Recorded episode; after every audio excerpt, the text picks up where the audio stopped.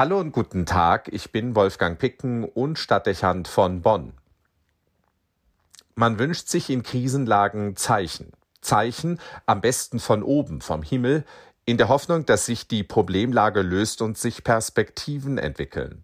So war es damals zu den Lebzeiten Jesu, als das jüdische Volk unter der Fremdherrschaft Roms stand und so ist es gegenwärtig in den vielen Krisenregionen, in denen Starkregen und Wasserfluten zu verheerenden Bildern der Zerstörung geführt haben. Man würde sich Zeichen wünschen, die das Chaos beenden und am besten in den Zustand zurückführen, den es noch vor einer Woche gegeben hat. Aber jedem ist klar, dass es so nicht kommen kann und wird. Da hilft auch kein Beten. Zeichen gibt es dennoch, nämlich die der Hilfsbereitschaft so vieler. Die Medien berichten, wie Einsatzkräfte und Hilfsorganisationen bis zur Erschöpfung arbeiten. Auch kommen viele Ehrenamtliche, die sich in der Krisenregion mit dem entsprechenden Equipment einfinden und beim Aufräumen anpacken. Immer wieder wird von Betroffenen geäußert, wie beeindruckt und zu Teilen zu Tränen gerührt sie sind, dass es so viel Unterstützung und Mitgefühl gibt. Das mag manche verwundern, weil wir vielleicht davon ausgehen, dass eine Nation, in der sich der Individualismus stark entwickelt hat und der Konsum, nicht selten auch das Streben nach dem eigenen Vorteil im Mittelpunkt zu stehen scheint, anders reagiert hätte. Vielleicht abgebrühter und desinteressierter. Aber unsere Bevölkerung ist anders. Es gibt viel mehr Empathie und Mitmenschlichkeit, als man sich das denkt. Nach wie vor engagieren sich viele Deutsche ehrenamtlich und viele wären bereit, es zu tun. Die Bevölkerung ist seit jeher spendenfreundlich.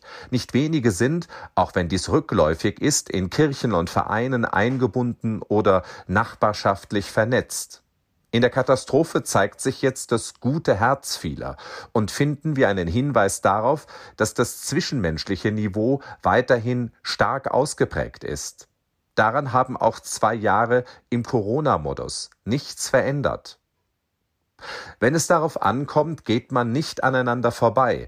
Es wird angepackt und geholfen, und zwar in allen Generationen. Dass es auch das andere gibt, diejenigen, die unberührt ihrem Tagesablauf folgen, auch diejenigen, die als Hochwassertouristen in die betroffenen Gebiete fahren, um neugierig ein Jahrhundertereignis zu begaffen, oder diejenigen, die abgesperrte und verlassene Häuser und Wohnungen zum Plündern nutzen, ist abstoßend, aber eben nicht der Regelfall. Eiskalte, gestörte und verbrecherische Menschen hat es zu jeder Zeit gegeben. Das ist, wie es ist. Leider. Aber gemessen an der großen Welle der Humanität, die den Fluten gefolgt ist, tritt das in den Hintergrund. Es kann uns mit Stolz erfüllen, dass es diese zupackende Hilfe gibt. Keine Frage, das ist das Kapital einer Gesellschaft. Es drückt sich nicht in Sonntagsfragen aus und wird schnell unterschätzt. Es gibt mehr Herzenswärme und praktische Vernunft, als manche politischen Umfragen vermitteln.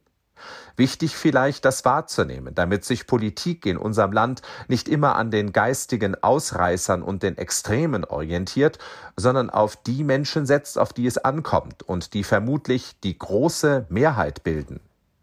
Es wissen viel mehr Bürger, worauf es ankommt. Und es gibt viel mehr Bürger, die zupacken würden, wenn es die Situation verlangt und sie dazu aufgefordert werden. Das wird in diesen Tagen mehr als deutlich. Zeichenhaft ist freilich auch die Katastrophe an sich. Sie macht sichtbar, dass viele Entwicklungen der letzten Jahrzehnte auf Kosten der Umwelt gegangen sind. Man hat sich zu wenig Gedanken darüber gemacht, welche Folgen die Ausbeutung der Ressourcen und der Eingriff in die Natur haben werden. Auch hat man die Warnrufe vieler Fachläufe und Leute und Aktivisten bewusst überhört und fasziniert von den technischen Fortschritten und einem zunehmenden Wohlstand immer so weitergemacht. Aus der Retrospektive betrachtet ist es vielen klar, und es wird so manchem spätestens seit den Wettersensationen und Katastrophen der letzten Jahre deutlich. Ein Warnzeichen, dass wir Menschen nur überleben und sicher sein werden, wenn es uns gelingt, mit der Schöpfung zu leben, statt sie zu verbrauchen und zu zerstören. Ein Zeichen aber, das in seinen Ausmaßen deutlich macht, dass es keine schnellen Lösungen geben wird und wir mit ähnlichen Katastrophen werden rechnen müssen. Was in jahrzehntelangen Prozessen entstanden ist, lässt sich nicht kurzfristig regulieren und umkehren. Kein politisches Konzept wird das ermöglichen können, zumal es viele Länder der Erde gibt, in denen Klima- und Umweltschutz immer noch nicht ernst genommen werden. Die Politik wird also gefordert sein, konsequente und kluge Maßnahmen zu entwickeln und darauf zu vertrauen, dass der Bürger mitgeht.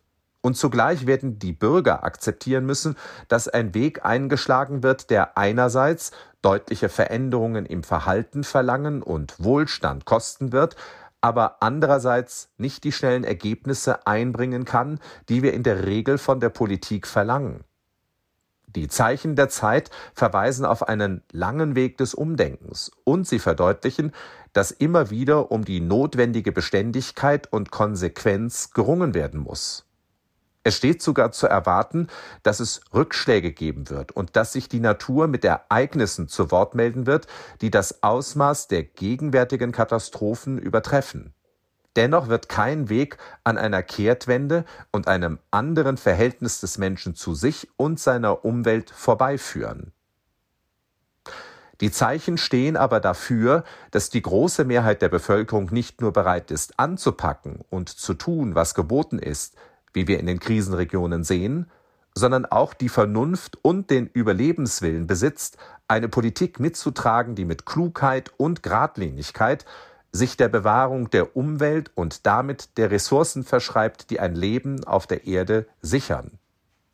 Es wäre tragisch, würde sich die Politik jetzt ängstlich an einer Minderheit orientieren, die den Klimawandel genauso leugnet, wie sie es mit der Corona-Pandemie tut. Die Zeichen stehen auf Eindeutigkeit und nicht auf falschen Opportunismus, der sich von denen beeindrucken lässt, die auf irre Thesen setzen oder von einer Bequemlichkeit der Bürger ausgeht, die in wenigen Tagen zur Tagesordnung zurückkehrt. Die Zeit ist reif und zwar jetzt. Wolfgang Picken für den Podcast Spitzen aus Kirche und Politik.